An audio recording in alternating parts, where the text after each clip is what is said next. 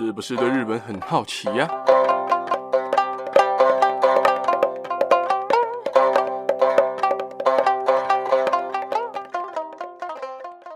？Hello，大家好，我是八格牙路。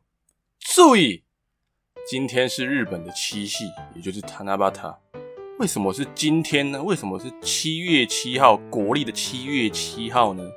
因为日本的七夕啊，其实在以前啊是农历的七月七号，跟台湾跟中国是一样的，都是七月七号。但是因为后来因为明治维新之后啊，日本在一八七三年的时候，他们就改用太阳历，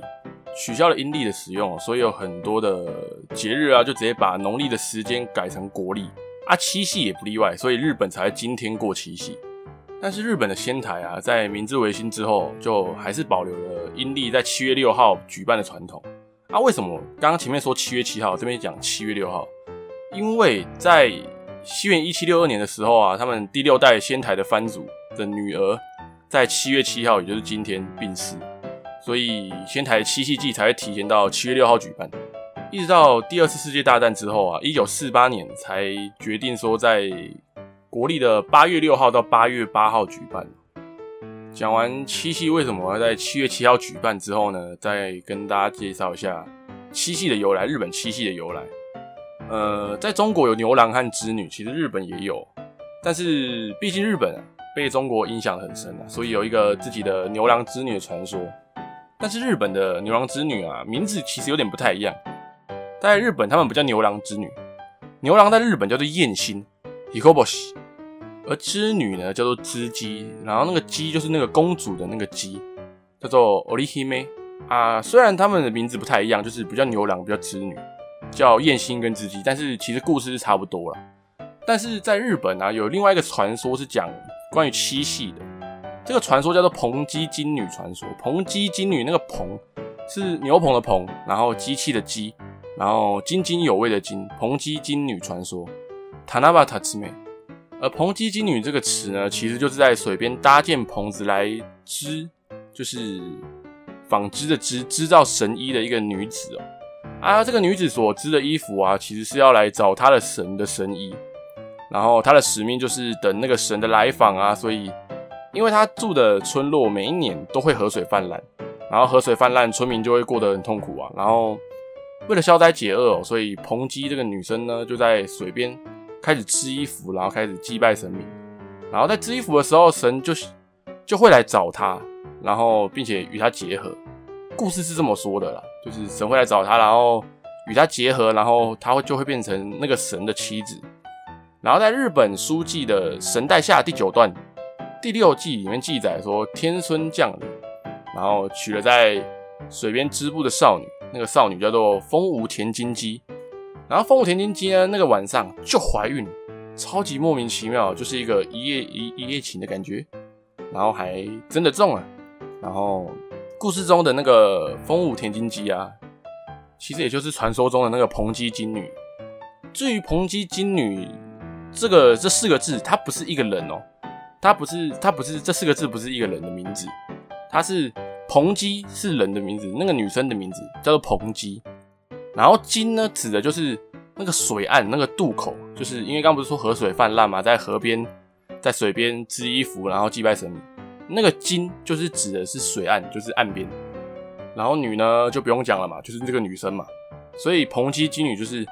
蓬姬这个在水岸边织衣服的女生哦。而在八世纪的和歌集叫做《万叶集》里面，其实和歌里面的七夕啊，或是织女，都念作。塔纳巴塔就是硼姬，刚刚那个女生叫做硼姬啊，但是因为时间流逝啊，所以后来的日文就一直改变，一直改变，所以日文里面的织女的念法就变成 olihime，就是我刚刚前面讲织姬，那个艳星织姬的织姬，只剩下七夕这个念法还是塔纳巴塔，就是蓬姬哦。跟大家介绍完七夕的传说之后呢，来跟大家说说为什么我的标题上面打说日本的七夕不是情人节。但它其实还是有情人节的元素存在的。呃，日本的七夕它还是保有传统的祈福啊，还有活动啊，而且这个节日在日本其实主角也不太算是情侣啦，就是小基本上都是小朋友，但还是有跟上时代的潮流，毕竟七夕就是情人节嘛，在台湾在中国在一些中文的国家就是情人节，所以还是有情人节的元素在。再来就跟大家介绍一下，在日本七夕他们有什么样的习俗啊，或者像什么的活动，然后他们会吃什么食物。日本七夕的时候啊，主要会在剃烛上绑短册许愿。啊，剃烛呢，就是常常看到的，应该在地下街，如果在台北地下街有经过歪曲的话，应该都会看过。在譬如说日本祭典啊，或者是什么日本节日的时候，在歪曲都会有那种细细的竹子，然后竹子上面都会绑那种小纸片，然后上面大家都会写说什么愿望啊，有什么愿望，那个就叫那个竹子就叫替竹。一个一个上面一个竹，下面再一个世界的世，替竹。然后短册呢，就是那个小纸片，上面那个小纸片。所以日本七夕的时候，主要会在剃烛上面绑那个短册许愿啊，而且在上面绑很多的吊饰祈福，在家里或者在家里摆很多的装饰物来祈福，然后驱邪。而且当天呢、他们会吃素面还有锁饼这两个食物。至于素面和锁饼，我们后面会提到。然后一开始呢，我们现在讲讲在剃烛上绑短册许愿有什么样的，该说规定吗？还是说嗯传统吧？就是短册其实也不是随随便便就是拿一张然后写上你的愿望就好。短册一共有五种颜色，就是对应着日本呃对应着中国的五行的金木水火土，就是五种属性。然后每而且每个颜色都有各自代表的含义，所以在绑的时候要注意颜色，而且。这五个颜色有非常特别的含义，所以要非常注意。而接下来就来跟大家讲讲是哪五种颜色，其实也不是五种啊，蛮多种。第一个金，金木水火土的金，金是代表白色，就是白色的纸片，然后白色代表履行义务，还有遵守约定这样的意思。然后木呢，就是青色或者是绿色，而这个颜色呢，代表提高你为人处事的能力啊，然后行善啊，然后积德。然后水呢，金木水火土中间的水就是代表黑色或紫色。然后黑色或紫色的纸呢，你写上去可以代表你祈福你的学业顺利啊，然后你的工作顺利啊，步步高升这样的意思。然后火呢，就是代表红色，呃，红色代表感谢祖先还有父母。而且最重要的，我觉得如果他们在举办七夕祭，应该很多人都会用红色，因为。红色也可以祈求身体健康，尤其现在疫情那么严重的时候。再来就是土，黄色，黄色就是代表信任，而且还有善待他人这样的意思。而除了剃足上面的短册啊，其实还有很多的装饰哦。然后接下来就来跟大家介绍一下，其实在日本有一些什么常见的七夕的时候的装饰品，还有它们有什么含义。第一个就是七夕的人形。人形就是那种很像小玩偶或者是小布偶的东西，然后这样的人形吊饰啊，代表在七夕里面的主角，也就是牛郎和织女。日本的牛郎织女，也就是燕青和织姬哦。然后这样的吊饰啊，在七夕是非常非常重要的吊饰，因为它有个意思，就是有情侣或者是夫妻可以感情和睦啊，然后感情良好，然后白头偕老，永远爱着对方，这样很浪漫的含义。再来呢，是纸衣，也就是用纸做的衣服。因为七夕最一开始的起源就是乞巧店向织女祈求说要自己也有像织女一样的好手艺而开始的。所以在七夕的时候挂纸衣，有的就是祈求自己拥有好手艺之外呢，还有不愁衣服穿的含义，就是不管你是贫穷啊，或者是富有，都不愁衣服穿，就是不怕没有衣服穿的含义。然后另外啊，其实衣服是穿在身上的东西，就是一个非常重要穿在身上的东西，所以挂着紫衣有一种代表自己替身的意思，所以紫衣挂着有一种驱除邪运，然后去除厄运，反正就是驱邪用，然后祈求身体健康的功能哦。再来呢，就是吹流，吹流就是吹风的吹，然后流水的流，吹き流し。然后吹き流し这个东西呢，是七夕最重要，而且是最主要的装饰物，因为在所有的垂吊挂饰里面，它也是最华丽的、最漂亮的。而吹流垂下来的地方啊，就是代表着织女在织布的时候的线，而且还有跟纸衣一样的意思，就是有祈求自己手艺变好的含义。 然后另外呢，还有跟纸衣一样的意思，就是有辟邪的含义哦。然后再来呢就是金镯，金镯就是毛巾的巾，然后着衣的着，金镯的日文叫做 kinchaku，然后 kinchaku 其实长得很像钱包，就是一个长得很像饺子的样子，然后在日本早期啊就很常被当做钱包来用，所以在七夕的时候挂上那个金镯啊，有着提升财运，然后祈求生意兴隆之类的含义。再来第五种，投网。投网就是投手的投，网子的网。其实投网就长得很像 Seven Eleven 微波完之后，店员会给你装的那种网袋哦。呃，投网是那种仿照就是渔夫捕鱼的时候用的渔网，所以所做成的吊饰。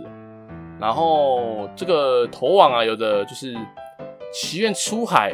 捕鱼的时候会有大丰收的含义。因为日本是一个海岛国家嘛，就是四面环海，然后被海包围住，所以。渔产对日本人来说是非常重要的，因为他们的食物来源很大一部分都是来自渔产，所以投网也有期望说不被食物所困扰的意义这样存在。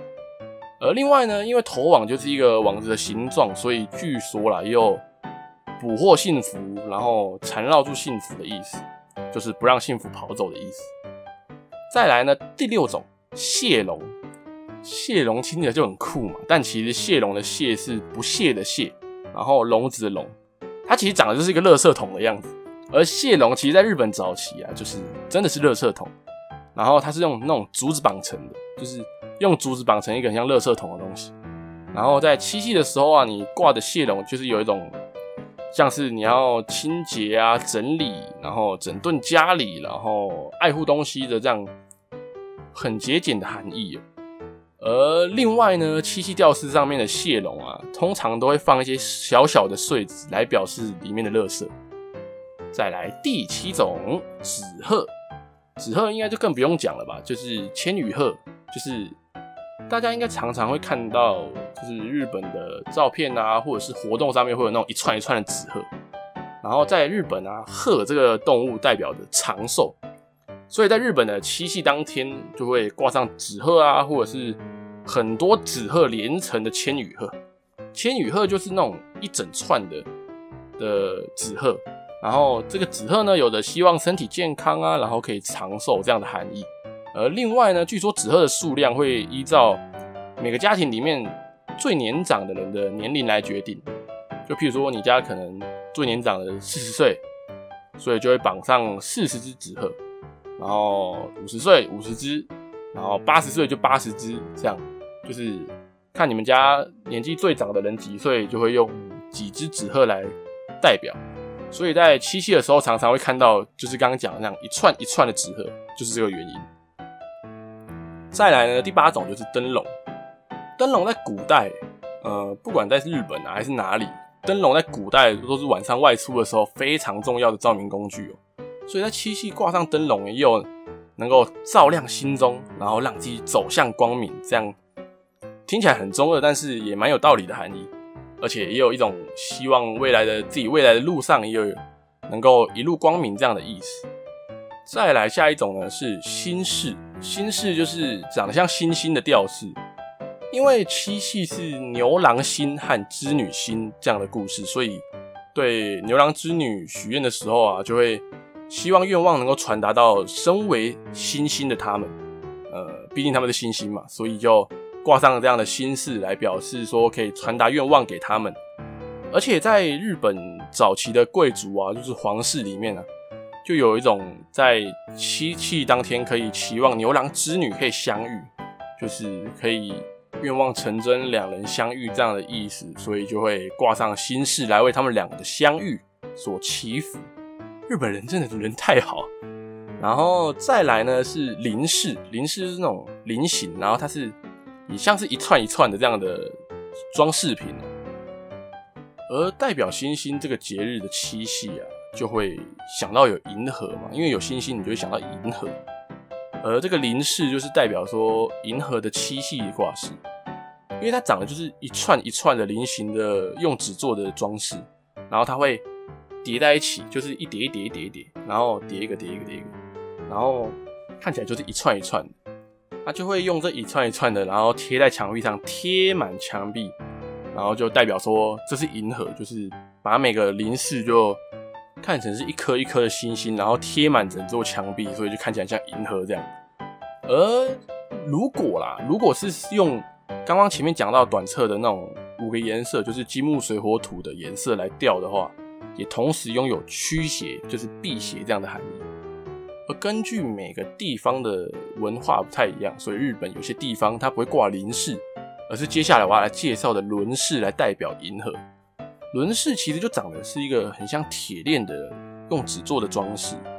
而它跟铃饰一样是代表银河的一个装饰品。而它会依照地区的不同啊，会在七夕一样会在七夕的时候看到。呃，跟铃饰不太一样的是，因为铃饰是一张一张粘在一起，就是看起来是一串的，但是轮饰是一圈一圈套在一起，就我刚刚讲的很像铁链这样，一圈一圈套在一起，然后它是用纸条这样一圈一圈绑在一起，所以又将大家的愿望连接起来这样的含义。再来呢是贝饰，也就是用贝壳做的装饰。贝饰跟头网一样，有类似的含义啊，就是有一个希望鱼贝类之类的食物可以大丰收，然后收获很好，然后就可以不愁吃这样的含义。再来呢，就是九寿玉，九寿玉就是苦斯他妈，苦斯他妈就是长久的久，然后长寿的寿，久寿玉，久寿玉也叫做药玉，所以在古代的中国啊，会在里面。放入药草来作为驱邪用，呃，所以在七夕的时候挂九寿玉也有一样的含义，就是拿来驱邪用。而且现在有很多的地方啊，都会把九寿玉和吹柳，也就是前面刚刚讲的吹柳结合在一起，然后挂在一起。据说会这样放的原因，一开始的起源是来自日本的三大七夕祭，就是仙台的七夕祭，而后面会讲到仙台七夕祭的这个活动。而再来呢，来跟大家讲最后一种。叫做剃竹叶，剃竹就是前面讲到那种细细的竹子，而剃竹叶，日本在以前就觉得竹子有驱邪用的效果，所以在七夕的时候挂剃竹叶也有一种辟邪这样的含义。讲完了以上七夕常常会用到的装饰品之后呢，就来跟大家讲讲一开始我提到的要吃的，在七夕吃的食物——素面跟索饼。素面其实跟七夕一样，来自于古代中国的面线，它就是细细长长的。然后由来有两种说法，第一个是素面看起来就很像在织布的时候的毛线，就一条一条，很细很长这样。所以在跟织女祈祷说，织布的手艺想进步的同时啊，吃素面也有为自己的手艺进步祈福这样的功效。而第二个说法是素面就像。柔顺的银河一样，细细长长的蔓延。不得不说，日本人的想法就是想象力真的是超好的。毕竟在小当家里面，常常就会出现吃面看到银河这样的画面。所以在七夕的时候吃素面就是一个应景。然后再来是索饼，索饼其实就长得很像麻花卷，它其实看起来就是麻花卷。呃，素饼又叫做麦绳，就是用麦做的绳子。它是一种把米粉和小麦粉混合之后编成一个绳子的形状，呃去拿去油炸，就拿把它把它当油条一样拿去油炸这样的食物，跟素面一样，它的来源也是以前的中国，因为以前据说啦，以前的中国有个皇帝的小朋友过世之后，他就变成一个一个强大的恶灵来作祟，所以那时候就用他最喜欢的食物索饼来供奉之后。那个灾难才平息下来，而那个皇子去世的时候刚好是七月七号，所以在七夕的时候吃索饼就有一种为接下来的一年消灾祈福啊，然后驱邪辟邪这样的含义，是一种它是一种外观就真的长得像油条，然后长得像麻花卷的食物。讲完吃的食物之后呢，来最后讲讲七夕的隔一天，就是七夕七月七号的隔一天。在以前呐、啊，有一种活动叫做剃流，七夕的剃流，剃一样是剃足的剃。因为在早期的日本啊，在七夕的隔一天，也就是七月八号的时候，大家就会把写上愿望的短册，刚刚前面讲到的短册，还有剔竹的装饰，放到河里面流走，然后就代表自己的愿望可以流到天川里面。然后天川其实就是日文里面的银河啦，叫做阿曼诺嘎瓦，就是。天川、天之川这样的说法。而除了替足的装饰还有短册以外，包括前面讲到的纸衣，也就是用纸做的衣服，他们也会代表自己的替身，然后就把它放到河里面，让它随着那个河水啊，随着那个河川这样流走。但是因为现在环保问题啊，就大家也环保意识抬头，所以已经有很少地方会这么做，只剩下日本少数一些地方有这样的习俗。讲完了以上的习俗啊、装饰啊，然后还有该吃的食物之后呢，最后来跟大家讲讲日本有三个非常非常大的七夕祭典。第一个就是最有名而且规模最大的仙台的七夕祭。呃，仙台的七夕祭在一六一八年的时候啊，那时候是为那时候的仙台藩主，而这个仙台藩主大家一定都听过，一定都认识，叫做伊达正宗，那个独眼龙。那时候伊达正宗曾经唱过有关七夕的和歌，所以那时候治理仙台的伊达正宗啊，就为了说要祈求丰收，还有自己的技艺精进，所以就推荐举办这个七夕的活动。所以可以得知，在那个时候就已经有七夕的相关的节庆。而本来是旧历的七月七号啊，从西元一九二七年开始，就开始有一些华丽的七夕的装置啊，就是。刚刚前面讲的那些短册啊，还有那些非常华丽的装饰，所以在一九四七年的时候啊，他们就开始发展成非常大规模的七夕装饰还有祭典这样的活动。而这个七夕祭啊，在仙台已经有四百年的历史，因为它原本是一个朝廷贵族的祭祀的活动，那时候又叫乞巧殿，就刚前面有讲过乞巧殿。而从江户时代的时候啊，它才变成一种民间庆祝的活动。而现在的仙台七夕祭啊，是在一九二八年，那时候的商店街的老板啊，就是为了说要吸引更多的顾客来这个商店街游玩而发起的，所以他们会在每年的八月六号到八月八号举行。而同时，仙台七夕祭就是我刚刚前面有讲到，它是日本最大最大的七夕祭典，它不论是装饰啊、规模啊，就是日本所有七夕里面最华丽、最大型。而这个活动里面，不论是拜伊达正宗的灵庙瑞凤殿里面举办的夜间的点灯活动啊，还有烟火大会啊，还有祭典的仪式啊，还有就是民众做七夕装饰物这样的体验，各式各样的活动，还有数量非常庞大的风帆的场面，那个场面之壮观，都让我觉得它是日本最酷的祭典之一。再来呢，还有另外两个七夕祭，第一个是湘南品种的七夕祭，而品种的七夕祭从一九五零年代就开始盛行在湘南品种，而它的地点呢是以品种站的北口步行街为中心，在整个城市就是在整个市区内进行，它的规模非常的庞大，而且如果要比装饰的话，它一点都不会逊色于仙台的七夕祭哦，而且跟仙台七夕祭的活动也不太一样。它的时间是七月六号到七月八号。刚刚前面有讲，仙台的七夕祭是八月六号到八月八号，所以现在这个时间举办的也就是湘南品种的七夕祭哦。再来是安城的七夕祭，在一九五四年的时候啊，安城的正中啊还残留着就是战后的阴影，所以为了活跃小镇的气氛啊，就跟最大的仙台七夕祭一样，在商店街的老板们啊，还有那些人、那些商店、那些商人们。就开始同心协力的开始装饰啊，然后组织这样的活动啊，所以这就是安城七夕祭的来源。而在一九七八年，安台在全国乡土节上面展示了竹子装饰以来，就跟仙台品种就并称为代表日本的日本三大七夕祭。而安城七夕祭跟前面两个七夕祭比起来，比较不一样的地方在于，安城的七夕祭。它的短册，也就是许愿的那个短册，是这三个七夕祭里面数量最多的，也就是愿望最多的七夕祭。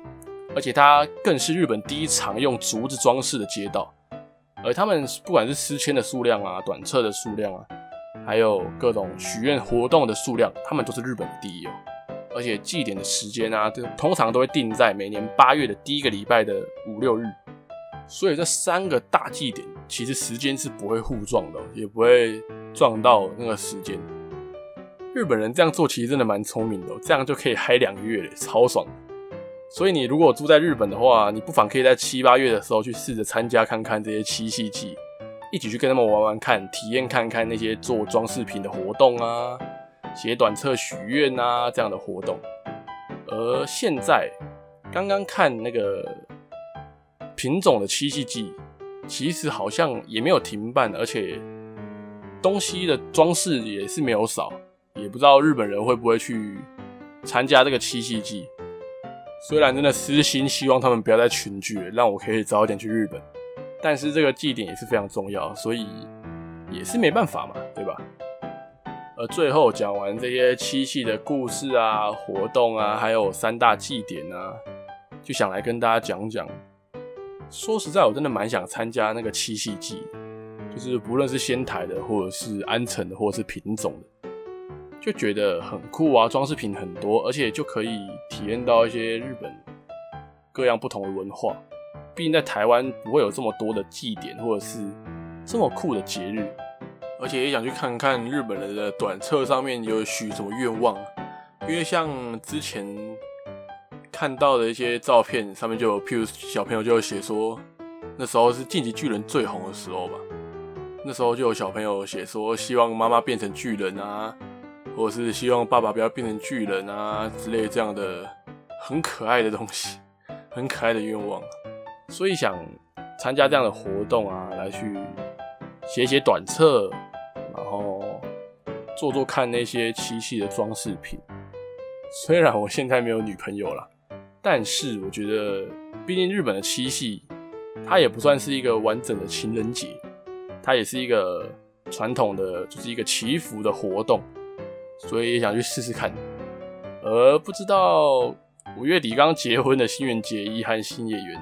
会不会去七夕祭玩玩看，参加看看，蛮好奇的吧？应该大家都蛮好奇的吧？就是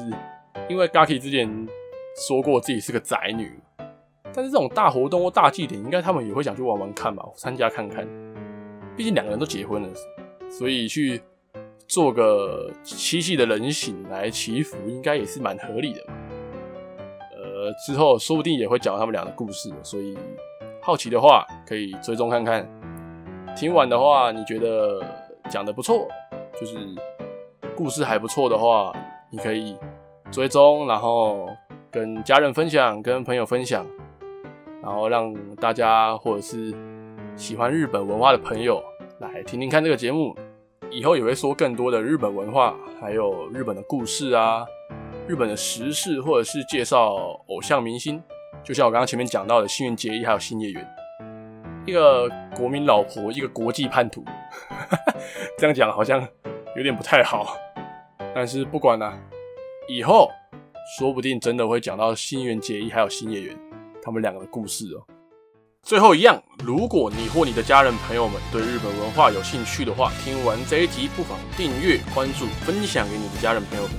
才会在之后每一集上传的时候，可以在第一时间收到通知。之后也会有更多的日本文化分享给大家。那今天就先讲到这边喽，大家拜拜。